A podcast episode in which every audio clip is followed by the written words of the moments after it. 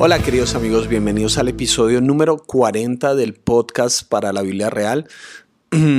ya 40 episodios, eso significa casi 10, no 10 meses exactos, bueno, un poco más de, casi cada semana eh, estar escuchando el podcast. Gracias a todos aquellos que han escuchado los 40 episodios, aquellos que de pronto se conectaron en uno y van, vuelven y todo, de verdad para mí es una alegría muy grande cada vez que en cada cierto tiempo alguien me retroalimenta y dice que es significativo.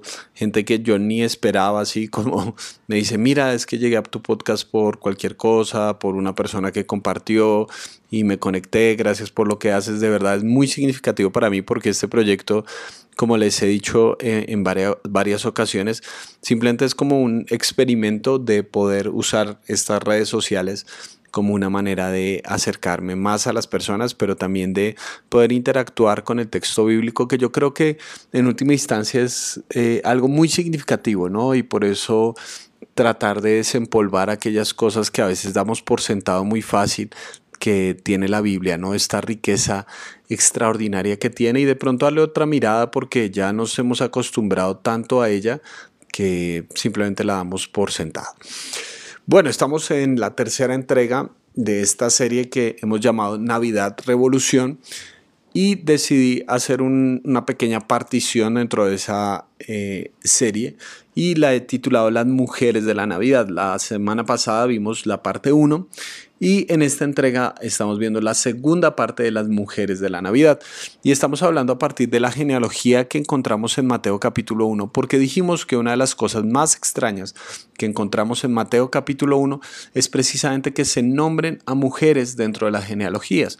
En esa época, y especialmente para los judíos, era muy común que en las genealogías se nombraran a los hombres, eh, de cómo un hombre engendró a otro hombre, obviamente se da por sentado que una mujer estuvo involucrada en el proceso por razones biológicas obvias, pero no se nombraba a la mujer. Entonces, una de las anomalías más sorprendentes dentro del Evangelio de Mateo en la genealogía es que se nombran a mujeres.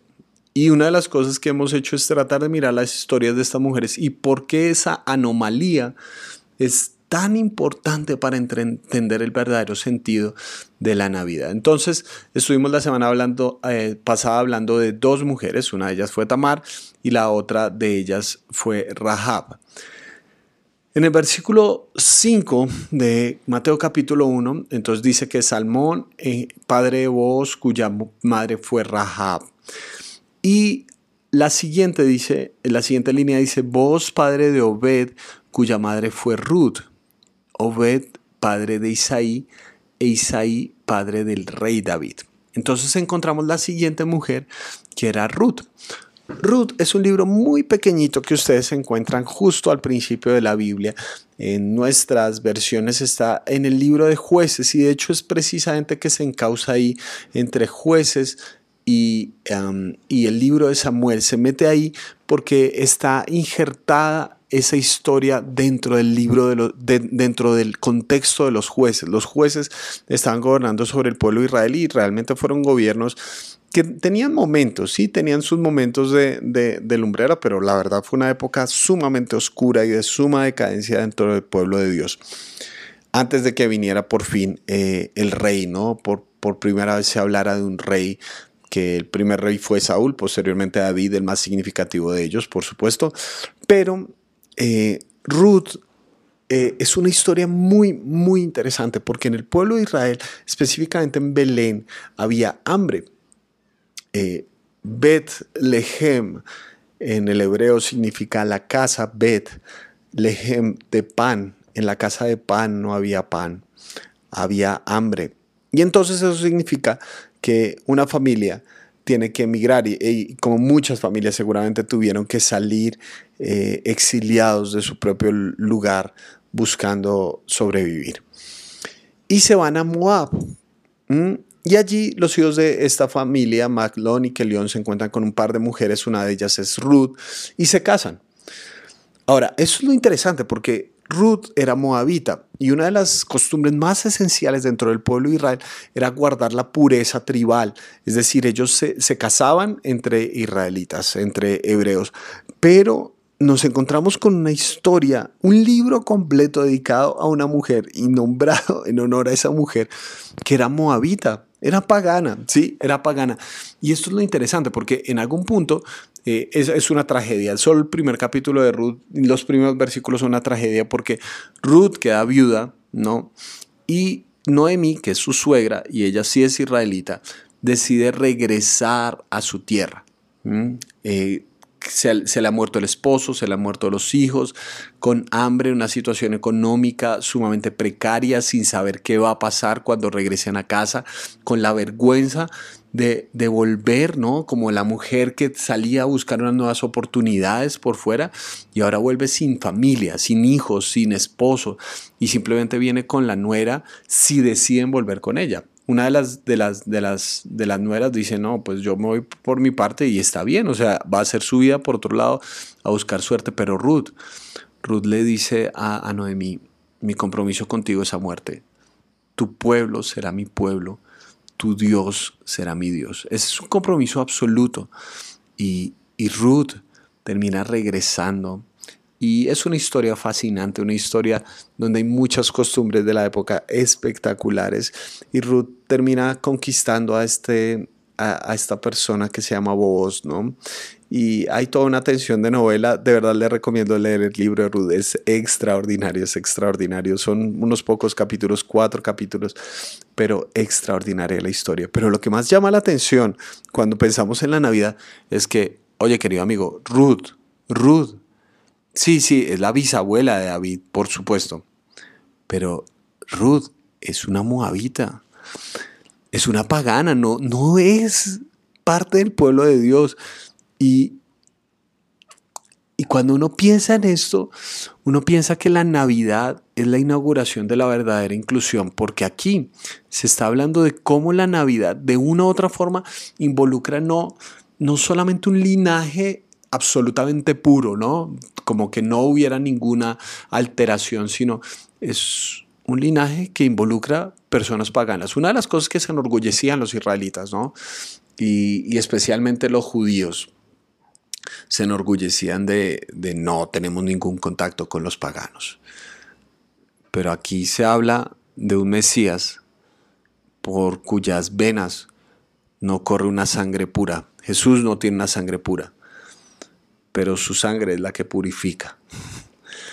Este Mesías vino para, para entrar en una historia verdad, verdadera, real, y una historia que de pronto no cumple los estándares de pureza por la que muchos se ufanaban, ¿no? Eh, ¿Ves por qué termina siendo tan peligroso cuando el Evangelio termina convirtiéndose en un, un motivo de distanciamiento? A veces simplemente decir que seguimos a este Mesías que nació en un pesebre se convierte en una gran barrera, ¿no? Nosotros los cristianos, y tenemos una serie de lenguajes que son muy peligrosos, ¿no?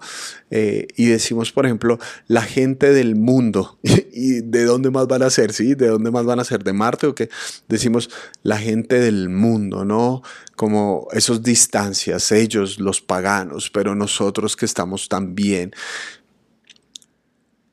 cuando tú te acercas al pesebre, tú te estás dando cuenta de la verdadera inclusión, de una inclusión que no simplemente se trata de negar la historia de las personas, sino decir, esa historia, esa historia también es susceptible de ser redimida.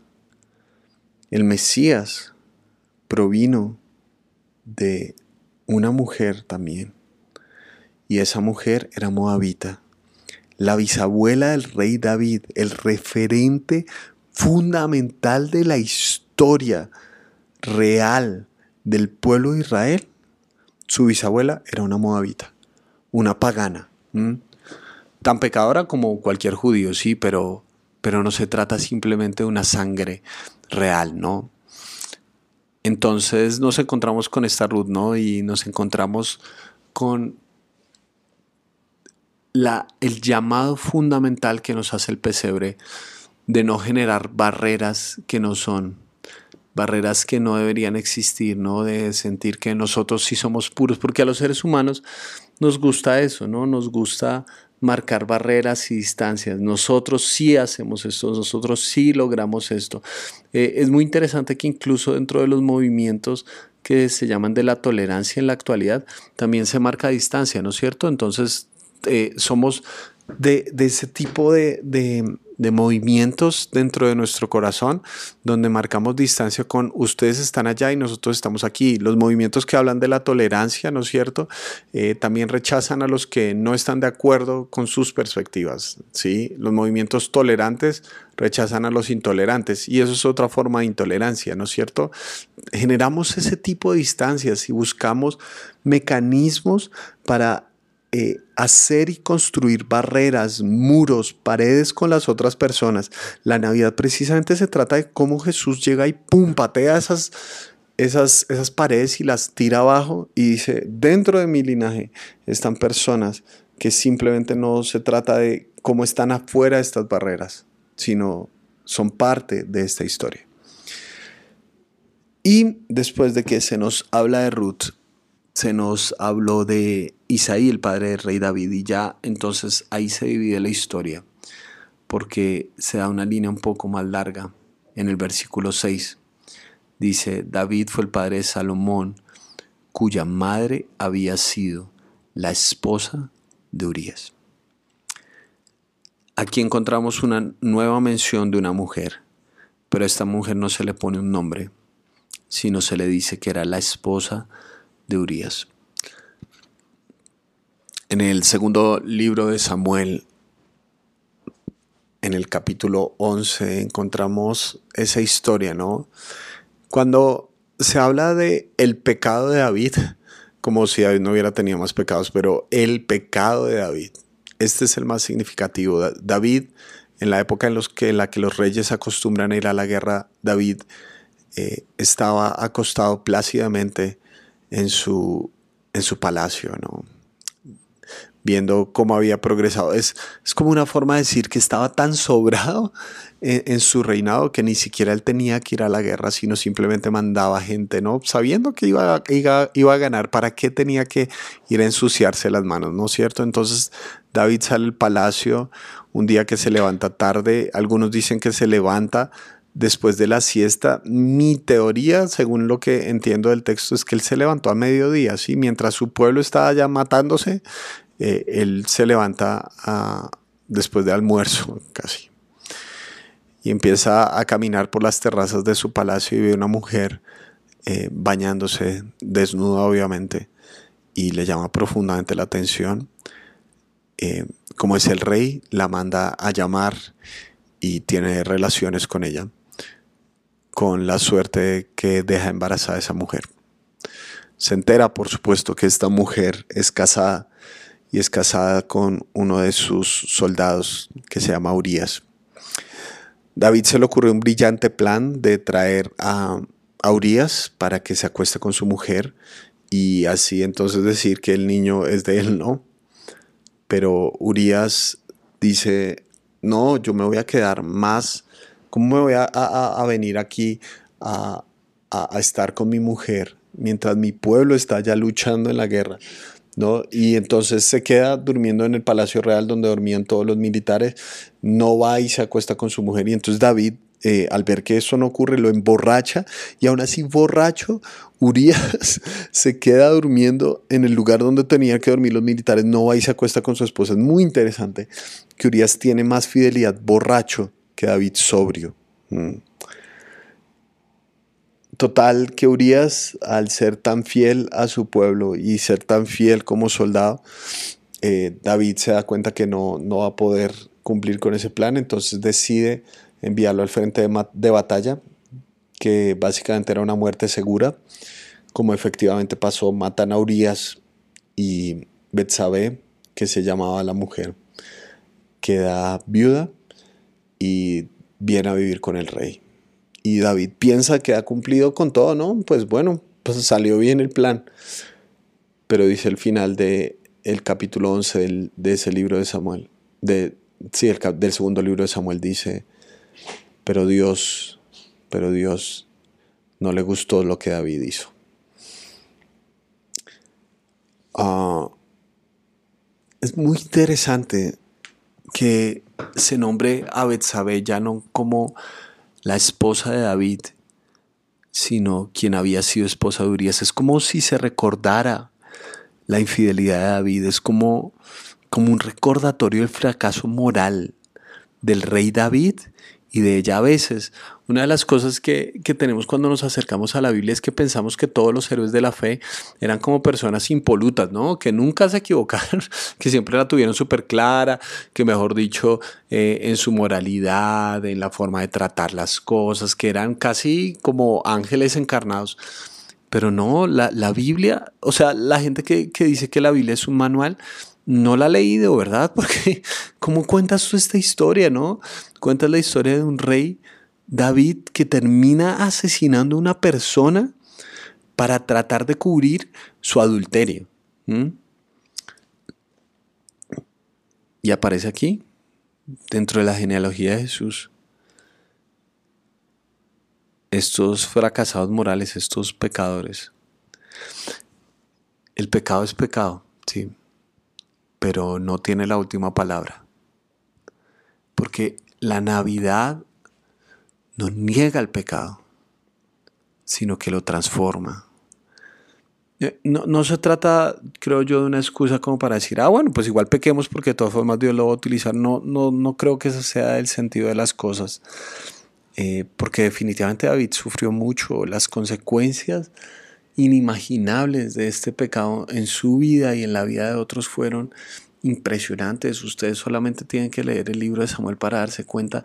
Las raíces de dolor que generó este pecado son inimaginables, ¿sí? Simplemente para comenzar, un muerto, sí, hay, una vida que fue cegada por causa del pecado, entonces no podríamos decir como, no, pues de todas formas, pues yo la embarro porque Dios lo va a usar. No, pues sí, Dios es capaz de encauzar incluso un mal tan grande para darnos el Salvador del mundo. Sí, no se trata de una justificación del pecado, pero se trata de lo que la Navidad logra. Como Dios no niega la realidad del ser humano, no niega el pecado del ser humano, sino que incluso lo encausa para mostrar el bien supremo que es Jesús de Nazaret. Ah, yo me pongo a pensar en, lo que eso significa para nosotros como seres humanos, ¿no? Que a veces tenemos esos recordatorios de nuestros fracasos, de nuestras incapacidades. Y hay muchas personas que por el resto de su vida se quedan ahí como, uff, como en un loop eterno, ¿no? Como, ah, sí, me pasó esto, la embarré y ahí queda, y ahí queda. Pero hay otra forma como tú puedes ver las heridas de tu vida, ¿no? Ah, Tú puedes ver una cicatriz y simplemente quejarte, ¿no? Y simplemente decir, pero ¿por qué me pasó esto? ¿Por qué mi vida tan dura? ¿Por qué me equivoqué? Si hubiera hecho las cosas de otra manera. Y hay muchas personas que simplemente se quedan ahí, ¿no? Con tratamientos de por vida que, que están ahí atadas, ¿sí? Que, que simplemente su vida se define por eso. Y yo de las formas como me doy cuenta que eso ocurre es cuando alguien dice, no me nombres a tal persona, no me nombres esa historia o no quiero hablar de eso. Ahí me muestra que hay un dolor que no está superado, ¿sí? Pero la historia de la Navidad no se trata de una negación de nuestra historia, se trata de una asimilación de nuestra historia y decir, sí, sí, esta cicatriz me ocurrió, ¿sí? E, esta herida no la puedo ocultar, es parte de mi historia, pero una cicatriz no quiere decir que no te hirieron, una cicatriz no quiere decir que no te equivocaste. Una cicatriz significa que sanaste. Significa que por la gracia de Dios fuiste más fuerte que eso. Que por la misericordia de Dios hay una historia más grande por contar. Que la historia no terminó simplemente con el asesinato de David, sino que la historia se restauró en un pesebre y posteriormente en una cruz y en una resurrección. Así que cuando en esta Navidad te acerques a un pesebre y puedas ver ese niño, mira cómo Dios es capaz de encauzar incluso la mayor oscuridad de la historia y de la capacidad del corazón humano, la mayor oscuridad que podemos tener, incluso es capaz de encauzarla para su misericordia y para su gracia.